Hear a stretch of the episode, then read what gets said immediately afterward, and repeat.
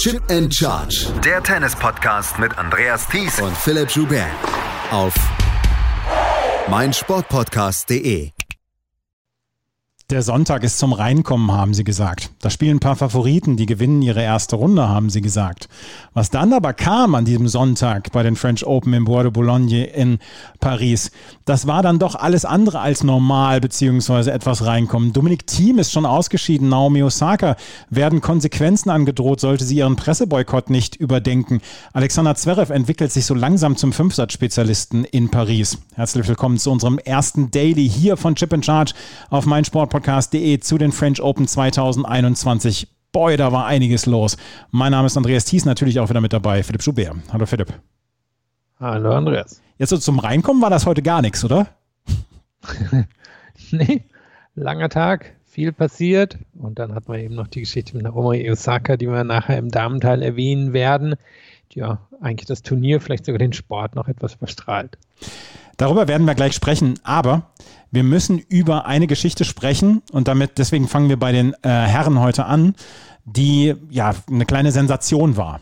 Dominik Thiem hat sein Erstrundenmatch gegen Pablo Andujar verloren. Wir wussten, dass Dominik Thiem nicht in der Form ist, die er letztes Jahr hatte, die er in den Vorjahren hatte. Aber dass Dominik Thiem hier nach 2-0 Satzvorsprung gegen ähm, Pablo Andujar in fünf Sätzen rausgeht, das hat nun wirklich niemand erwartet. Es war ein Spiel, was die wenigsten so vorhergesehen haben. Pablo Andujar verlor die ersten beiden Sätze mit 4 zu 6 und 5 zu 7. Dominik Thiem sah zu dem Zeitpunkt schon nicht so richtig gut aus oder dass man gesagt hat, ja, das ist souverän, das ist so die 2020er, 2019er Form. Aber er kämpfte sich durch. Aber das danach war einfach nicht gut, was Dominik Thiem gespielt hat. Pablo Andrucha wurde immer besser, hat 6 zu 3, 6 zu 4 und 6 zu 4 gewonnen und hat am Ende nach ähm, Roger Federer in Genf jetzt auch Dominik Thiem geschlagen. Zwei Top-10-Siege innerhalb von drei Wochen. Das ist nicht so schlecht für jemanden wie Pablo Andrucha, der mit seinen 35 Jahren eigentlich schon im Spätherbst seiner Karriere ist. Ja, gefühlt schon im frühen Winter. Ja. Also bei Andrucha ist es ja so, der kam auch relativ jung auf die Szene, damals wirklich mit vielen Hoffnungen, wurde halt so ein bisschen um die Generation Nadal dann reingespült mit den anderen spanischen Tennisspielern und hatte eine fantastische Rückhand, als er jung war und war dann allerdings die nächsten Jahre fast immer verletzt. Und wenn er nicht verletzt war, dann war er im Formtief. Und daher hat sich nicht so viel Imposantes bei ihm über die Jahre ergeben in der Karriere. Aber er hat hier nochmal gezeigt, was ihn ausmacht. Und ich finde, zwei seiner großen Stärken konnte man auch in diesem Match sehen. Und es gibt auch ein, zwei bezeichnende Statistiken, die, glaube ich, so ein bisschen unterstreichen, was da passiert ist, abseits eben von der, von der großen Teamfrage, an die wir gleich nochmal ran können. Und das eine ist einfach, Team hat einen richtig guten Tag hinterm ersten Aufschlag gehabt. Oder nicht einen richtig, sagen wir einen guten Tag. Er hat 72 Prozent der Punkte gewonnen, 8 Prozent mehr als sein Gegner, aber ist total untergegangen beim eigenen zweiten Aufschlag. Hat nur 34 Prozent der Punkte geholt, heißt 20 von 58 Punkten.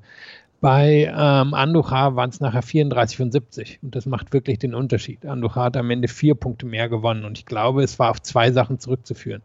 Das eine waren sehr aggressive Returns von Andujar, das kann er und da ist er einfach stark drin und hier hat er das dann gegen den zweiten Aufschlag gezeigt. Und das andere ist diese super stabile Rückhand. Und im Laufe des Matches hat er die langen Ballwechsel gegen Team immer mehr an sich gerissen. Und das fand ich war eine beeindruckende Leistung. Das hatte natürlich auch damit zu tun, dass Team so ein bisschen untergegangen ist. Aber ich glaube, da muss man eben auch einen Anducha würdigen, der in der Lage war, wirklich sehr stabil in diesen Ballwechseln drin zu bleiben. Und Team kann ja einfach Gas geben. Team kann nah an die Linien spielen. Team kriegt super viel Power rein. Aber Anducha war einfach in der Lage, in diesen Ballwechseln drin zu bleiben und hat sie dann, umso länger sie gingen, für sich im Laufe des Matches entschieden. Kombiniert mit den aggressiven Returns war das am Ende ausschlaggebend. Ein Team in Topform hätte er wahrscheinlich heute nicht geschlagen. Trotzdem in seinem Alter ein Team, der jetzt auch nicht in absolut gruseliger Form ist, hier rauszunehmen, ist für ihn ja, eins der Resultate, wenn nicht das Resultat seiner Karriere. Er hat hinterher gesagt, nein, das äh, Resultat seiner Karriere war der Sieg gegen Roger Federer, aber er sagte, dieser Sieg ist natürlich ganz, ganz hoch zu bewerten. Und das, wie gesagt, im Spätherbst, Frühwinter, was auch immer, wie man es benennen möchte, seiner Karriere, weil er hat unglaublich viel Verletzungspech in seiner Karriere gehabt. Und er ist ein guter Sandplatzspieler, das wussten wir von vornherein, aber wir wussten nicht, dass er die Möglichkeiten hat, erstens drei Sätze gegen Dominik Thiem zu gewinnen und zweitens nach einem 0 zu 2 Satzrückstand Abstand drei Sätze gegen Dominik Thiem zu gewinnen. Das ist ja dann auch nochmal eine ganz andere Geschichte. Aber ich habe dieses Match fast komplett heute gesehen und ich habe mich die ganze Zeit gefragt, wo ist diese Power von Dominik Thiem hin? Wo ist dieser, dieser fast, ähm, dieser fast dieser fast mörderische Vorhand-Topspin von Dominic Thiem? Wo ist dieser Spin, den er sonst hat? Wo ist dieser, diese, diese Durchsetzungskraft seiner Rückhand dann auch? Die ist nirgendwo zu sehen gewesen. Alle Schläge waren in irgendeiner Weise ja fünf bis zehn bis 15 Prozent schwächer als sonst. Und das ist, zieht sich so ein bisschen durch seine Saison bislang. Ja, für mich wirkt er heute halt wirklich verloren. Ich glaube, er ist sich nicht ganz sicher. Und ich denke, das hängt auch mit dem Selbstvertrauen zusammen, ob auf, Entschuldigung, ob auf Angriff oder Verteidigung gehen soll. Angriff würde bedeuten, dass er eben nah an die Linien ranspielen muss, mit oft maximaler Power, misst er nicht, tut er aber natürlich in die Verteidigung gehen hieße, er müsste sich komplett auf seinen Körper, aber eben auch so ein bisschen, glaube ich, auf seinen, seinen Zustand verlassen können. Und es scheint mir, als wenn er beidem im Moment so ein bisschen misstraut. Ich will nicht sagen, dass er verletzt ist, sondern er hat einfach nicht so viele Matches gespielt, wie er es sonst gewohnt ist. Für ihn also eine Situation, die er nicht unbedingt kennt. Und dann kombiniert mit dem fehlenden Selbstvertrauen in den Angriffsschlägen. Und so schien er mir immer ein bisschen verloren. Soll er jetzt ähm, eben in die Verteidigung gehen? Soll er in den Angriff gehen? Das hat man dann ja auch im fünften Satz gesehen. Ich meine, da ist er zurückgekommen mit etwas Glück von einem Break. Er lag direkt 1-0 hinten, dann Zauberschlag hinter dem Rücken drin gehabt, das ihm so ein bisschen glücklich das Break gebracht hat, dann schnell auf 2-1 gestellt und dann schien es entschieden. Und dann ist er wieder in so eine Phase reingefallen, wo er einfach die nächsten 15, 20 Minuten sich nicht zwischen den beiden entscheiden konnte.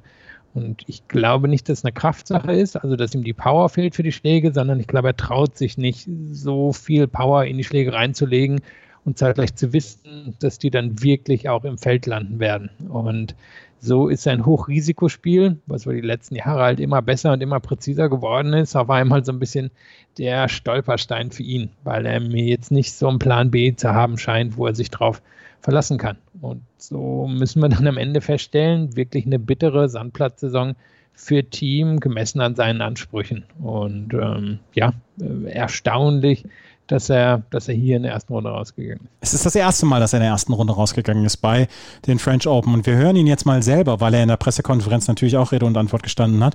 Und das hat er zu seiner jetzigen Form gesagt und dazu dann noch, ähm, wie es jetzt für ihn auf dem Rasen weitergeht, weil er kann sich jetzt vorbereiten auf Wimbledon. Es war oder heute auch in, auch in, in Lyon haben einfach es war einfach alles nicht gut genug. Es haben in allen Teilen von meinem Spiel einige Prozent gefehlt. Ähm, Vorhand Katastrophe, Rückhand Katastrophe, alles äh, verkrampft, nicht locker genug. Erster Aufschlag zu verkrampft, somit fehlt das Percentage, fehlen ein paar kmh, ähm, generell viel zu defensiv gespielt. Also äh, ich bin da in, in richtig schlechte Muster wieder, wieder zurückfallen heute. Und natürlich schwer zu verstehen, äh, weil es doch schon einige Zeit wieder war, wo ich, wo ich, wo ich gut trainiert habe und auch im Training eigentlich normal wieder gespielt habe. Und äh, wegen der Rasensaison, ich, ich, ich weiß noch nicht, ich habe keine Ahnung, wie, wie ich das jetzt handhaben werde. Hm.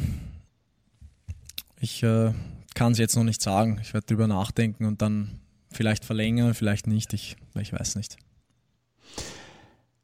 Dominik Thiem hatte eine Bilanz von 50 zu 1 in zwei, in Fünfsatzmatches, in denen er 2 zu 0 geführt hatte. Andujar war 0 zu 23 in Fünfsatzmatches, in denen er 0 zu 2 zurückgelegen hat. Jetzt haben wir da eine Niederlage und einen Sieg drauf hinaus oder drauf gebaut. Und ähm, ja, Pablo Andujar steht in der zweiten Runde und wir müssen natürlich darüber sprechen, dass dieses Feld unten in der unteren Hälfte ein ganz kleines bisschen offener geworden ist, weil von Dominik Thiem hat man ja gedacht, ja, der wird sich schon in irgendeiner Weise reinbeißen. Das ist ähnlich wie Rafael Nadal auf einer Stufe darunter natürlich, weil Dominik Thiem dieses Turnier noch nicht gewonnen hat und Rafael Nadal 13 Mal gewonnen hat.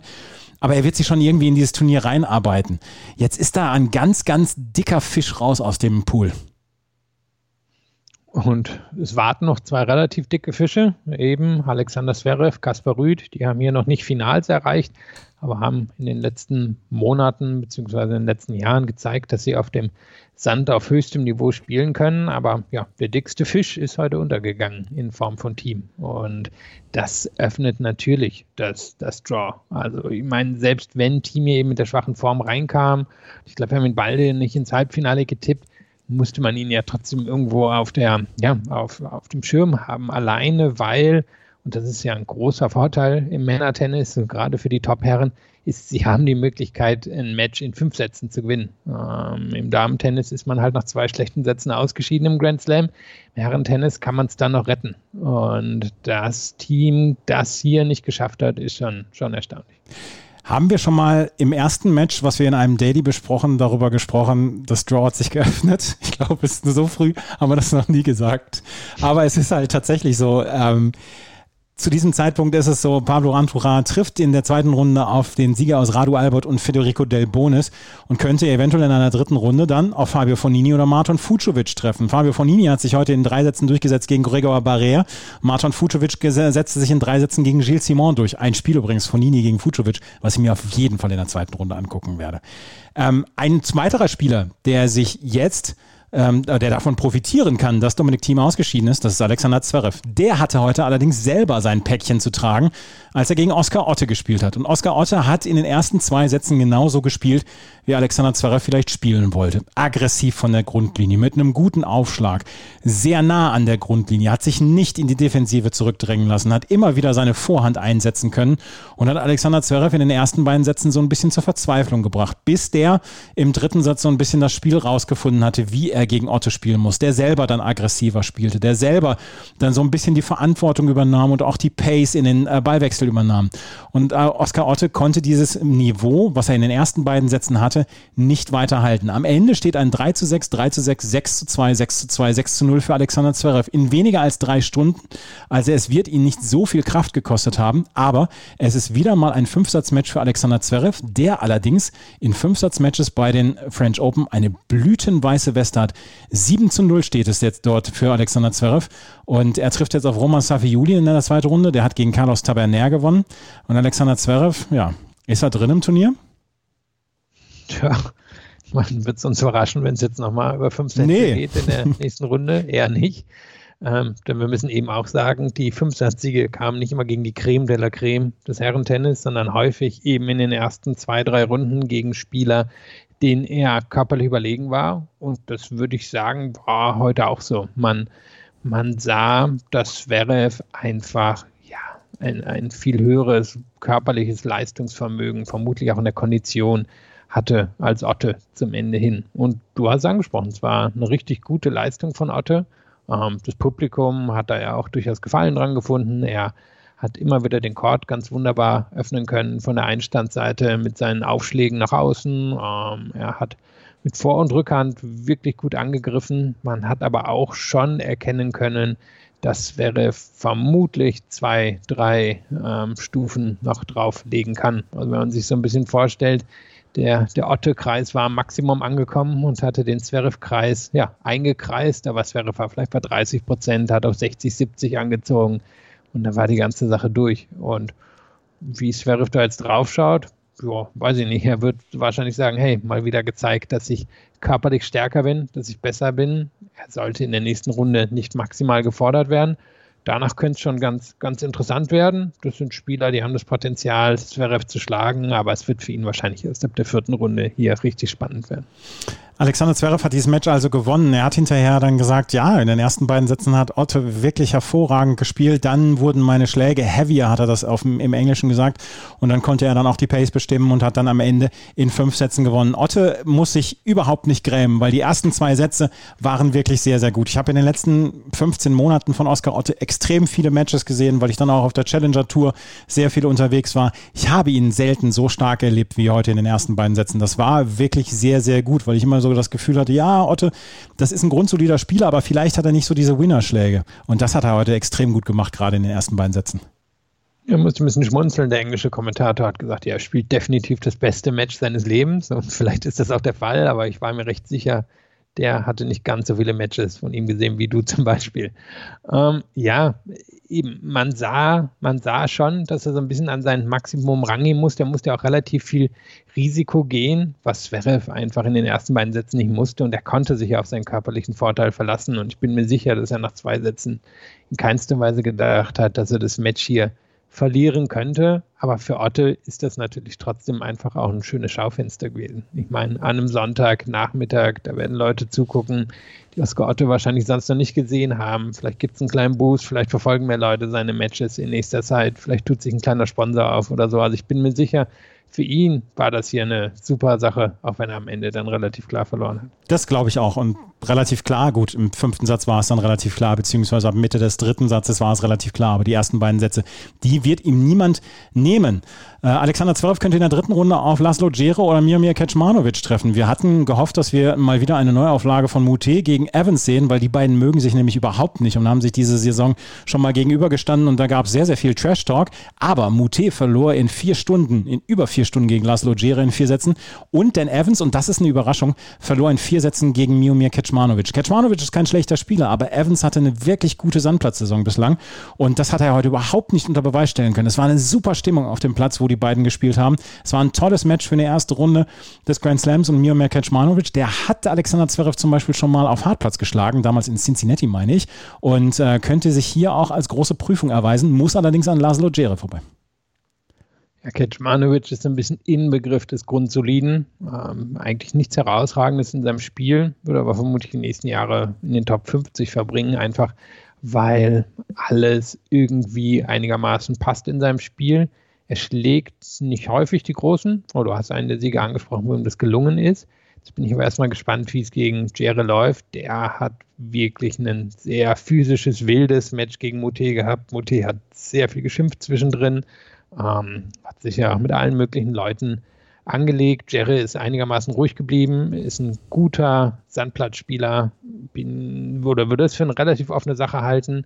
Ähm, traue beiden dann aber durchaus zu, ein ordentliches Match gegen Zverev zu spielen, egal wer da durchkommt. Aber es bleibt so ein bisschen Erinnerung, dass Geschimpfe von Mute und auch etwas erstaunlich, ich habe es gerade nochmal nachgeguckt, damit ich es nicht in falsche Erinnerung habe, Kecmanovic hat am Ende 9 von 28 Breakbällen genutzt. Also das zeigt uns so ein bisschen, was da in dem Match los war. Ich glaube, die Statistik fasst ganz gut zusammen. Ja, war ein wildes Spiel. Ich habe auch viel davon gesehen und es war wirklich ein wildes Spiel. Äh, Laszlo Gera also gegen Miomir Kaczmanowicz. Karin Tratschanow gewann in drei Sätzen gegen Jerzy Vesely mit 6 zu 1, 6 zu 2, 6 zu 3 und trifft auf Kenny Shikori. Der hatte auch wieder allergrößte Mühe gegen Alessandro Giannessi und hat in fünf Sätzen gewonnen mit 6 zu 4 im fünften Satz. Roberto Bautista Agut hatte überhaupt keine Probleme mit Mario Vieja Martinez.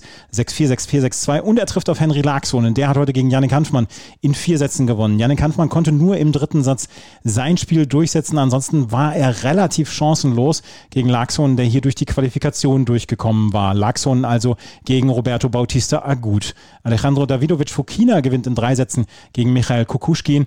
Und ähm, wir haben ansonsten keine Partien mehr, die wir noch besprechen können. Aber wie gesagt, diese Geschichte rund um Dominik Thiem, das war auf jeden Fall eine größere Geschichte.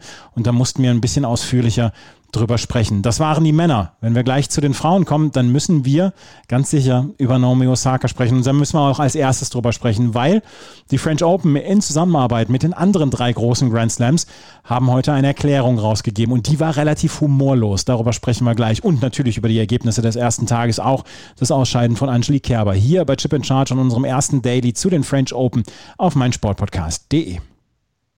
Naomi Osaka hatte sich in den letzten Tagen sehr in die Schlagzeilen gespielt. Es ist nicht so, dass sie sportlich die ganz große Favoritin wäre hier bei diesem Turnier, aber sie hatte durch einen Presseboykott, den sie letzte Woche bekannt gegeben hat, dann schon für die ersten Schlagzeilen gesorgt, weil sie gesagt hat, nein, ich möchte dieses Jahr keine Pressekonferenzen geben und für keine Medientermine zur Verfügung stehen, außer dem On-Court-Interview, weil ich keine negativen Gedanken äh, mir einpflanzen lassen möchte und weil ich äh, mich fokussieren möchte auf das Turnier. Die WTA hat dann eine Erklärung rausgegeben und hat gesagt, ja, wir versuchen mit den Spielerinnen zusammenzuarbeiten und versuchen dann auch die mentale Gesundheit von allen Spielerinnen dann in den Vordergrund zu stellen. Wir bieten alles und wir möchten ähm, Naomi Osaka gerne wieder bei den Pressekonferenzen sehen. Es hatte bislang dann aber noch keine Entscheidung gegeben und heute hatte ähm, Naomi Osaka auch alle ähm, ja, hat er auch alle Interviewanfragen abgeblockt. Und dann kam eine Erklärung von den French Open ähm, Richtung äh, Naomi Osaka. Und die haben gesagt, ja, das war relativ humorlos, Philipp, oder? Das, äh, sie haben gesagt, ja, wir möchten gerne, dass, ähm, oder beziehungsweise uns ist die mentale Gesundheit der Spielerinnen und der Spieler auch sehr, sehr am Herzen gelegen. Wir möchten aber ähm, nochmal klar bekannt geben, es gelten für alle Spieler und Spielerinnen die gleichen Regeln. Und sollte Naomi Osaka nicht an den Pressekonferenzen teilnehmen, beziehungsweise die Pressekonferenzen weiterhin boykottieren, könnte sogar ein Ausschluss vom Turnier erfolgen, beziehungsweise von den nächsten Turnieren. 15.000 Dollar Strafe gibt es jetzt für Naomi Osaka für das Nichterscheinen bei der Pressekonferenz in Runde 1. Das war relativ humorlos von den vier Grand Slam Turnieren. Ja, und da wurden natürlich sehr große Geschütze aufgefahren. Ähm, ist einerseits erstaunlich, weil wir das im Tennis nicht immer sehen. Die vier Grand Slams und andere Verbände arbeiten nicht immer gerne zusammen. Und es hätte ja durchaus den einen oder anderen Anlass in den letzten Jahren gegeben, wo man gedacht hätte, da könnte was kommen. Ist aber nicht gekommen. Hier ist es jetzt gekommen. Wahrscheinlich auch, weil sie das Gefühl haben, hier könnte das Geschäftsmodell ein bisschen in Gefahr sein. Ich meine, die Grand Slams sind unter anderem auch so viel wert, weil sie einfach riesige Medienevents sind und da gehört eben der Zugang zu den Spielern und Spielerinnen dazu und dass Osaka ihnen den verwehrt, das ähm, ja, ist schon eine kleine Gefahr, glaube ich, für das Geschäftsmodell. Es war ja auch ganz spannend. Jetzt gab es in den letzten Tagen eben so die Konferenzen der Spieler und Spielerinnen. Es gab eigentlich niemand, gerade von den großen Namen, der sich direkt hinter Osaka gestellt hat es gab viel Verständnis für ihre Bedenken, was ähm, mentale Gesundheit anging, aber es gab eigentlich niemanden, der sich direkt hinter sie gestellt hat. Sie ist also ein bisschen isoliert, so scheint es zumindest öffentlich zu sein. Und da hatte ich das Gefühl, dass die Grand Slams da dann diese Chance vielleicht genutzt haben, um sie dann komplett zu isolieren. Wie gesagt, ich fand das in der Wucht erstaunlich, fand es auch wirklich erstaunlich, dass sich die vier Grand Slams zusammengetan haben, aber kann es eben nur so deuten, dass sie sich da schon etwas bedroht von fühlen. Jetzt ist natürlich das Spannende, wie wird Osaka damit umgehen. Es gab dann einen kryptischen Tweet am Abend, den habe ich jetzt aber nicht mehr vor mir.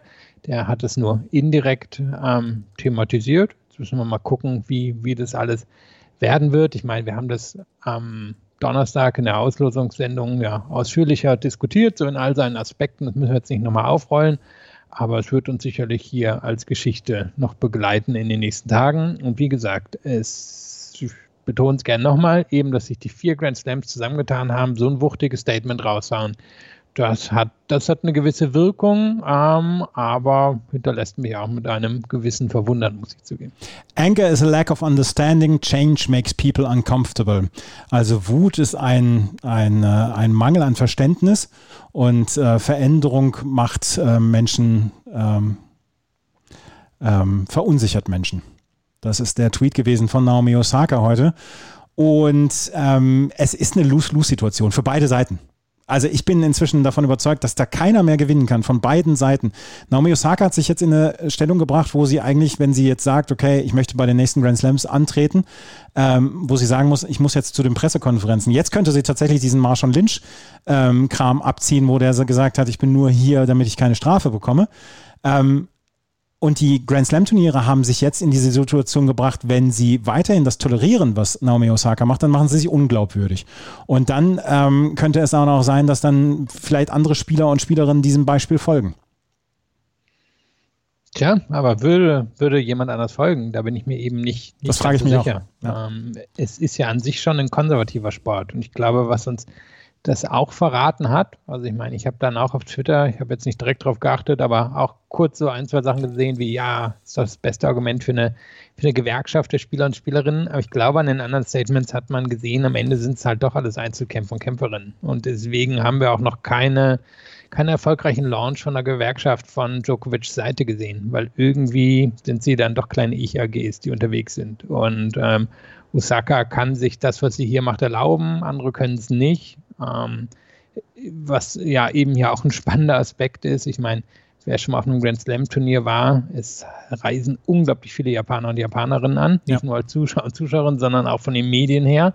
was mit denen passiert. Da hat sie ja, glaube ich, auch durchaus ähm, sowas wie Exklusivverträge, wenn ich das korrekt verstehe, mit japanischen Medien. Also bin mal gespannt, wie sich diese ganze Sache da entwickelt und was das vielleicht hier auch für, für eine Rolle gespielt hat. Aber ja, ähm, es wird uns auf jeden Fall noch einiges, einiges an Unterhaltung geben. Und ich gehe mal davon aus, dass sie durch die zweite Runde durchkommt und dann würde sie unter Umständen ziemliches Blockbuster-Match in der dritten Runde bekommen, wenn alles so, so sich entwickelt wie erwartet. Alexander Zverev hat das schon für einen kleinen eigenen Scherz genutzt, hat heute von Luis Engzell eine Ansage bekommen, dass er immer zu spät ist nach diesem Call ähm, wo man sich dann zur, zur Auslosung, zur Platzwahl etc. Ähm, treffen muss, hat Luis Engzell ihm gesagt, er sei zu spät und dann hat er gesagt, ja, Naomi Osaka hat doch gesagt, dass man sie für jede äh, Pressekonferenz, die sie verpasst, äh, dass man sie bestrafen kann. Das können sie auch machen, wenn ich jedes Mal zu spät komme zu dieser Platzwahl. Das fand ich dann eher wenig gelungen von Alexander Zverev, aber er fand sich vielleicht sogar ganz lustig. Ähm, oh, ich glaube, er fand sich sehr lustig. Ja, ja, das glaube ich. ja auch einem Ruf gerecht werden. Ne? Also, ja. Das ist ja im Tennis auch so. Ja, kommen wir, kommen wir mal zum Sportlichen. Naomi Osaka hatte nämlich eine relativ knifflige erste Runde gegen Patricia Maria Tieg. Ähm, und Patricia Maria Tieg, die hat letztes Jahr bei den French Open relativ gut gespielt. Dritte Runde gegen Fiona Ferro damals ausgeschieden. Und äh, Naomi Osaka musste kämpfen. 6 zu 4, 7 zu 6. Es sah noch nicht alles so richtig nach Gold aus, was da geglänzt hat bei Naomi Osaka. Aber sie wird sportlich wahrscheinlich relativ zufrieden sein mit dem Match. Ja, ich würde sagen, es war, war durchschnittlich, aber mehr brauchst du natürlich auch in der ersten Runde bei einem Grand Slam nicht. Ist immer so ein bisschen natürlich der, der mögliche Stolperstein und Teague hat das wunderbar in den letzten zwei Jahren gemacht. Wirklich von der Schwangerschaft zurückgekommen, sich über die Zehntausender wieder nach oben gespielt. Ähm, da ist so ein Match gegen Osaka sicherlich ein Highlight und sie hat mitgehalten. Am Ende waren es wirklich die besagten paar Punkte Unterschied und das, das war schon ähm, durchaus eine richtig gute Leistung. Und jetzt für Osaka in der zweiten Runde gegen Anna Bogdan. Eine, die durchaus auf den Ball draufhauen kann, aber wahrscheinlich doch nicht ganz die Mittel hat, gegen Osaka zu spielen. Aber dann, dann könnte es eben spannend werden. Dann könnte es in der dritten Runde gegen Paula Badosa gehen. Über die hatten wir in der Vorschau noch gesprochen. Da war sie noch ohne Setzung drin. Jetzt war es hier so gewesen, dass Alison Risk rausgezogen hat und sie war quasi die, die Ersatzfrau für die Setzung, ist im Draw umgesetzt worden und könnte jetzt in der dritten Runde auf Osaka treffen. Und Badosa locker eine der besten zehn Sandplatzspielerinnen diese Saison gewesen. Eine, die, die wirklich ähm, lange kämpferische Matches spielen kann und das könnte ein Höhepunkt werden, wenn die beiden aufeinandertreffen. Also Badosa ist eine, die hier wahrscheinlich ähm, ja, das Mittel, die Mittel hat, ins Viertel-Halbfinale oder so zu gehen. Da könnte es dann zum Wochenende hin ziemlich einen Knaller gegen Osaka geben. Das war auch so, so ein äh, seltenes Ding von ähm, eine gesetzte Spielerin zieht raus und die Auslosung für eine weitere gesetzte Spielerin wird schlechter. Weil Naomi Osaka kann jetzt, wie gesagt, auf Paula Badosa treffen, die den Platz von Alison Risk übernommen hat. Äh, Paula Badosa muss allerdings jetzt erstmal an Danka Kovinic vorbei. Die hat gegen Clara Burel gewonnen in zwei Sätzen. Paula Badosa hat gegen Lauren Davis in zwei Sätzen gewonnen. Und du hast es gesagt, Naomi Osaka trifft jetzt auf Anna Bogdan, die gegen Elisabetta Cucciaretto gewonnen hat. Wer ausgeschieden ist, das ist Angelique Kerber. Die haben wir vorher gesagt, der hatte eigentlich eine ganz gute Auslosung, ähm, weil da oben in der Ecke gibt es nicht so richtig viele Spielerinnen, wo man sagen würde, ah, das, das, ist, eine, das ist eine Spielerin, die wir weit sehen in der, ähm, in der nächsten Runde. Aber Angelina Kalinina, die zu diesem Turnier mit einer Siegesserie von 13 Matches in Folge angetreten war, zeigt ihr ganzes Selbstbewusstsein und hat am Ende mit 6 zu 2 und 6 zu 4 gewonnen gegen Angelique Kerber. Und Kerber hätte sich nicht beschweren dürfen, wäre es vielleicht sogar ein Double Bagel gewesen, weil in beiden Sätzen, sowohl im ersten als auch im zweiten Satz, lag Kerber mit 0 zu 5 zurück nach wirklich schwachen Leistungen, das muss man so sagen. Und Angelique Kerber hat, hat sich hinterher ratlos gezeigt, hat gesagt, ich hatte eigentlich die beste Vorbereitung. Ich werde auf dieses Match sehr gucken müssen und schauen müssen, was ich hier falsch gemacht habe. Und für jemanden wie Kerber, die sonst gerne mal eine, einen Spruch lässt wie, heute war nicht mein Tag nach einer Niederlage, ist das dann schon ein sehr klares und selbstkritisches Statement, wie ich finde. Ja, aber ich glaube, es ist auch angebracht. Also du hattest die Siegesserie von Kalinina angesprochen. Allerdings muss man da eben auch sagen, hatte ich auch nochmal nachgeschlagen gerade, sie hat gegen Top 50 Spielerinnen ihrer Karriere eine Bilanz von 3-6 und da ist das Match schon heute drin. Also ja. da war sie eigentlich zwei Stufen oder zwei Schritte von dem oder zwei Level. Das ist vielleicht das richtige Wort. Zwei Level über dem unterwegs, wo sie sonst unterwegs ist. Sie ist irgendwo zwischen 250ern und Challenger Tour unterwegs. Und wenn man ihr Spiel anschaut, das ist nett anzuschauen, aber da sind wenig Waffen drin. Und sie hat heute viele hohe, hohe Bälle gemacht, ähm, aber sie, sie ist jetzt keine, die eigentlich Kerber in guter Form richtig herausfordern kann. Das ist eigentlich ein Match, was Kerber 6-3, 6-3 gewinnen sollte. Und das, damit will ich nicht die, die ja, Leistung von Kalinina schlecht reden, sondern da ist einfach normalerweise nicht genug im Spiel drin, um eine Kerber wirklich in Gefahr zu bringen. Und da muss man sagen, Kerber ist passiv gewesen, schlecht gespielt, ähm, hat ihren Houdini-Akt diesmal nicht erfolgreich ausführen können und daher auch völlig verdient verloren. Ähm, sie hat dann ja auch gleich schon angesprochen, dass jetzt auf den Rasen geht. Vielleicht war sie da unterbewusst auch schon mit, mit ich meine, wir haben so häufig schon angesprochen, dass das ist, wo sie noch zur Weltklasse auf jeden Fall gehört. Vielleicht hat sie da eben schon hingeschielt, aber das war, würde ich sagen, schon eine relativ bittere Niederlage in ihrer Klarheit ich möchte das Ganze auch gar nicht schönreden oder so, weil die, die Leistungen im ersten und zweiten Satz bis zum 0 zu 5, die waren wirklich schwach. Aber es gab Momente, wo ich gedacht habe, ja, das sind Bälle, wenn sie die auf Rasen spielt, sind das ganz klare Winner. Und hier kam Kalinina halt ganz klar äh, an den Ball und konnte den Ball zurückspielen. Und, ähm, und Angelique Kerber musste immer noch den weiteren Ball spielen und den hat sie halt nicht mehr untergebracht, beziehungsweise da hatte sie dann nicht mehr die Mittel. Und da habe ich dann gedacht, ja, vielleicht kann dieser Rasen einfach nicht schnell genug kommen. Und ähm, wir haben sehr, sehr viele Feedbacks zu bekommen zu dem Match von Angelique Kerber, dass, dass Menschen gesagt haben, warum sagt man ihr denn nicht, dass sie jetzt unbedingt ihre Karriere beenden soll? Sie ist uns, sie ist niemandem von uns Rechenschaft schuldig, wann sie ihre Karriere beendet. Wir bewerten ihre Matches, wie sie da ist. Und selbst wenn sie nur noch die Nummer 350 wäre und immer noch Spaß hätte am am, Tennis und dann auch immer noch versuchen würde, sich äh, für diese Grand Slams zu qualifizieren, selbst dann wäre es uns, äh, wären wir nicht in der Position zu sagen, Frau Kerber, treten Sie zurück. Und der spannende Teil der Saison kommt ja jetzt für Sie. Also ich meine, Rasen, eben. Letztes Jahr gab es kein Wimbledon, aber vor zwei, drei Jahren war sie definitiv eine der besten Rasenspielerinnen der Welt. Sie sollte mit ihren spielerischen Voraussetzungen immer noch dazugehören. Kann natürlich sein, dass wirklich die Form in diesem Jahr schon Zeichen war, dass es, dass es langsam dem Ende entgegengeht. Ähm, aber da warten wir erstmal ab und dann kommt natürlich noch ein möglicher Höhepunkt in Form der Olympischen Spiele, wenn die stattfinden. Der Court dort dürfte schnell sein, das dürfte ihr liegen. Ähm, da denke ich, rechnet sie sich durchaus auch noch was aus in allen Wettbewerben. Ich denke, da, da rechnet sie zumindest insgeheim mit einer Medaille. Und wenn das alles um ist, glaube dann können wir nochmal Bilanz ziehen und dann, dann, kann man darauf schauen und dann wird sie es wahrscheinlich auch tun. Ich glaube nicht, dass sie jetzt schon eine Entscheidung in irgendeine Richtung getroffen hat. Warum auch? Weil ich meine, wenn sie dieses Jahr in Wimbledon wieder zur absoluten Spitze gehört, dann wird sie sicherlich nicht direkt danach sagen, ja, das ist gewesen.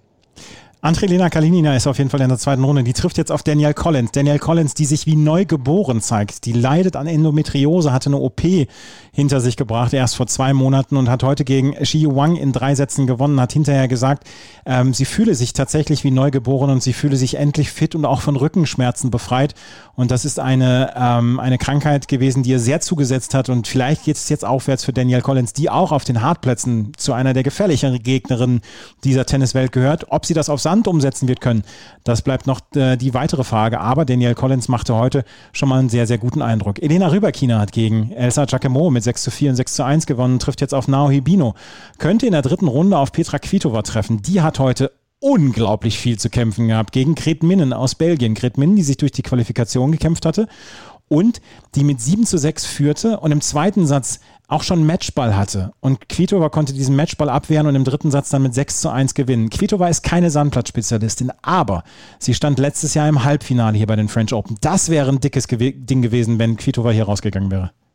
Ja, dann wäre dieser Teil wirklich sehr offen gewesen. Und dann wäre Serena Williams hier wahrscheinlich auch die klare Favoritin gewesen. Ich meine, die ist heute schon, schon Angelique Kerber losgeworden. Wäre da auch noch Petra Kvitova rausgefallen. Das wäre wirklich ein ganz schön dickes Ding gewesen. Du hast gerade angesprochen, sie ist keine absolute Sandplatzexpertin, aber sie hat immer wieder gute Resultate in Paris gehabt. Zweimal das Halbfinale erreicht. Ihr liegen die Bedingungen hier und sie ist eigentlich die formstärkste Spielerin hier in diesem Teil der Auslosung und wäre sie da heute gegen Minden rausgegangen, das wäre wirklich ein dickes Ding gewesen. Und beide haben sich mit dem Wind schwer getan, war sowieso heute ein Faktor in Paris. Ähm, viele Doppelfehler gab es bei, bei eigentlich, ja, na, ich überlege gerade, in ziemlich vielen der Matches gab es ziemlich viele Doppelfehler, sagen wir so. Und dieses Match war auch davon betroffen, auch häufig in ungünstigen Momenten. Zum Ende hat sich Quito dann stabilisiert und nachdem dieser zweite Satz gewonnen war, war das dann auch arg souverän von ihrer Seite. Also dritter Satz war, war beeindruckend. Bin jetzt gespannt. Jetzt kommt es ein bisschen zu einem Oldie-Duell gegen Elena Vesnina, die ziemlich überraschend gegen Olga Govatsova mit 6-1, 6-0 gewonnen hat. Und das war auch so klar, wie es aussieht. Also ich bin gespannt, was da passiert. Und Rüberkin in der dritten Runde wäre auch schon eine Herausforderung. Aber an sich sollte Kvitova hier wirklich in diesem Teil der Auslosung für sich in Anspruch nehmen, mindestens das Viertelfinale zu erreichen. Ja, muss sie. Muss sie auf jeden Fall dieses Ziel haben. Mal gucken, wie es jetzt in den nächsten Runden weitergeht. Weitere Ergebnisse. Veronika Kudemetova gewann gegen Amanda Nisimova mit 7-6-6-1. Trifft jetzt auf Katerina Sinjakova, die sich im Moment relativ guter Form erfreut. 6-0, 4-6-6-2 gegen Marie Buskova. Da hatte sie schon mit 6-0, 1-0 geführt, ehe Buskova dann so ein bisschen besser zu, zu Rande kam. Anastasia Pavlyuchenkova gewinnt gegen Christina McHale 6-4, 6-0. Trifft jetzt in einem sehr interessanten Match auf Ayla Tomljanovic, die gegen Katharina Kozlova mit 6-2 und 6-4 gewonnen. Leila N. Fernandes gewinnt gegen Anastasia Potapova klar in zwei Sätzen. Clara Tauson, ähm, die Dänin, gewinnt in zwei Sätzen gegen Ekaterine Gorgoze, die zum ersten Mal mit 29 Jahren das Hauptfeld eines Grand Slam Turniers erreicht hatte über die Qualifikation und trifft jetzt auf Viktoria Azarenka. Die hat in einem weiteren Oldie-Duell, du hast es auf Twitter ganz schön beschrieben, das wäre vor ein paar Jahren noch ein Halbfinale gewesen, gegen Svetlana Kuznetsova in drei Sätzen gewonnen. Azarenka gegen Tauson ist auch so ein bisschen Duell der Generationen. Ja, man kann gespannt drauf sein, wie Azarenka mit der Power von Tauson umgehen wird. Denn die kann wirklich ordentlich auf den Ball draufhauen. Das hat sie auch heute wieder gezeigt. Und Azarenka, da war noch ein bisschen Rost drin, aber auch auf Kuznetsovas Seite. Also das, das hat sich sehr gewechselt zwischen Höhepunkten und ziemlich tiefen Durchhängern. Aber am Ende hat sich Azarenka durchgesetzt, die er hier in Paris nie das richtig große Resultat drin hatte, obwohl ich sie eigentlich für eine einigermaßen solide Sandplatzspielerin halte. Aber eben, es ist, fehlt noch so das große Resultat. Ich bin gespannt, wie weit es für sie diesem Turnier geht und wie sie auch mit der Power von Tausan umgeht. Also es ist schon möglich, dass Tausan sie hier vom Platz schlagen wird, aber normalerweise sollte sich Tausan schon schwer tun mit einer Asarenka in einigermaßen ordentlicher Form einfach, weil die so eine gute Defensive hat, weil die ja so zielstrebig angreifen kann. Also bin, bin gespannt auf das Match. Einigermaßen offen. Natürlich geht Azarenka da als Favoritin rein und ich bin mir sicher, also Renka schielt auch schon so ein klein bisschen auf eine mögliche vierte Runde gegen Arina Sabalenka. Während wir hier noch sprechen, spielt gerade Stefanos Tsitsipas gegen Jeremy Chardy. Eine Night Session, die eigentlich keine Night Session sein sollte, aber dadurch, dass Dominik Thiem knapp fünf Stunden gebraucht hat, ähm, ähm, ist äh, das Match von Tsitsipas sehr, sehr spät angefangen. Äh, Tsitsipas führt gegen Chardy in dritten Satz und führt mit 2 zu 0 Sätzen. Das sollte relativ klar dann noch werden für äh, Stefanos Tsitsipas. Und Botic van de Sansrolp führt im fünften Satz mit Break 4 gegen Hubert Hurkacz. Das wäre eine Überraschung, vor allen Dingen, weil Hurkacz die ersten zwei Sätze gewonnen hat. Apropos Night Session. Morgen, beziehungsweise heute, wenn ihr es hört, gibt es die allererste Night Session bei den French Open. Nicht vor 21 Uhr. Serena Williams gegen Irina Camelia Begu. Was das Ganze auch noch so ein bisschen pikant macht, ist, dass um 21 Uhr gar keine Zuschauer mehr sein dürfen vor Ort.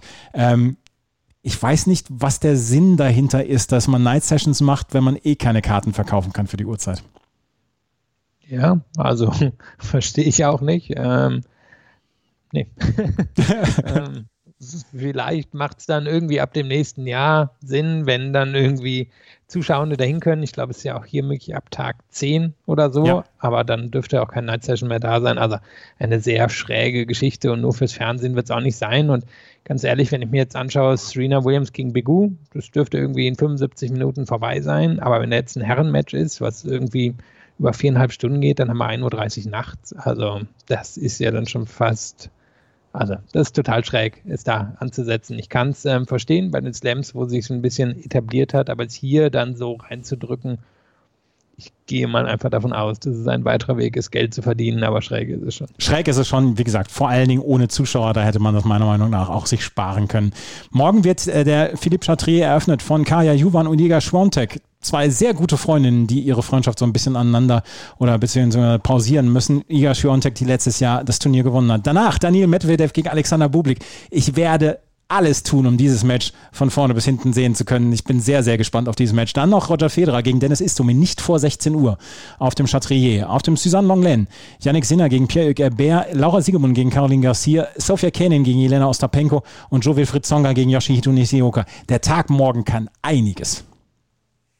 Ja, und zum ersten Mal wirklich das Gefühl, auch dass die French Open ihre eben ihre erste Runde klüger verteilt haben über die drei Tage. Ja, finde ich auch. Sie eben wirklich nicht so viele Chords bespielen, wo an jedem der Tag, äh, Tage genug Stars im Einsatz sind. Also warum das vorher nicht passiert ist, ist auch, auch so eine Frage, aber das haben sie dieses Jahr auf jeden Fall besser gelöst. Ja, Und äh, wir werden natürlich morgen dann auch wieder darüber sprechen. Vielleicht parallel zum Match von Serena Williams, weil diese Tage werden sehr, sehr lang und wir möchten ja auch, dass ihr die Dailies dann möglichst zeitnah dann hören könnt. Das war auf jeden Fall das erste Daily von uns, von Chip in Charge auf meinsportpodcast.de. Wir hoffen, das hat euch gefallen. Wenn es euch gefällt, freuen wir uns nach wie vor über Bewertungen und Rezensionen auf iTunes. Folgt uns auf Twitter, Facebook und Instagram und ansonsten können wir nur sagen, viel Spaß weiterhin, dann auch bei Tag 2 der French Open und wir hören uns morgen wieder. Vielen Dank fürs Zuhören. Bis zum nächsten Mal. Auf Wiederhören. Wie viele Kaffees waren es heute schon? Kaffee spielt im Leben vieler eine sehr große Rolle. Und das nicht nur zu Hause oder im Café, sondern auch am Arbeitsplatz. Dafür gibt es Lavazza Professional. Kaffee am Arbeitsplatz, der genauso lecker schmeckt wie in eurem Lieblingscafé. Die perfekte Kaffeelösung für jede Art von Unternehmen. Klein, mittel, groß. Ihr habt auf jeden Fall einen Kaffee, der schmeckt. Die richtige Motivation für eure Arbeitstage. Alle Infos zu Lavazza Professional findet ihr auf lavazza-pro.de mit allen Kaffeelösungen für euer Büro. Ich habe mich natürlich schockverliebt, weil die war wirklich ganz, ganz klein. So begann die Mensch-Hund-Beziehung zwischen Christina und Tierschutzhund Frieda. Und wie es danach, nach dem ersten Moment der Verliebtheit, so weiterging und welche Klippen es danach zu umschiffen galt, das hört ihr in der neuen Ausgabe von Iswas Dog, dem Podcast für harmonische Mensch-Hund-Beziehungen. Ist was, Dog? Mit Malte Asmus. Überall, wo es Podcasts gibt. Chip and Charge. Der Tennis-Podcast mit Andreas Thies und Philipp Joubert. Auf meinsportpodcast.de.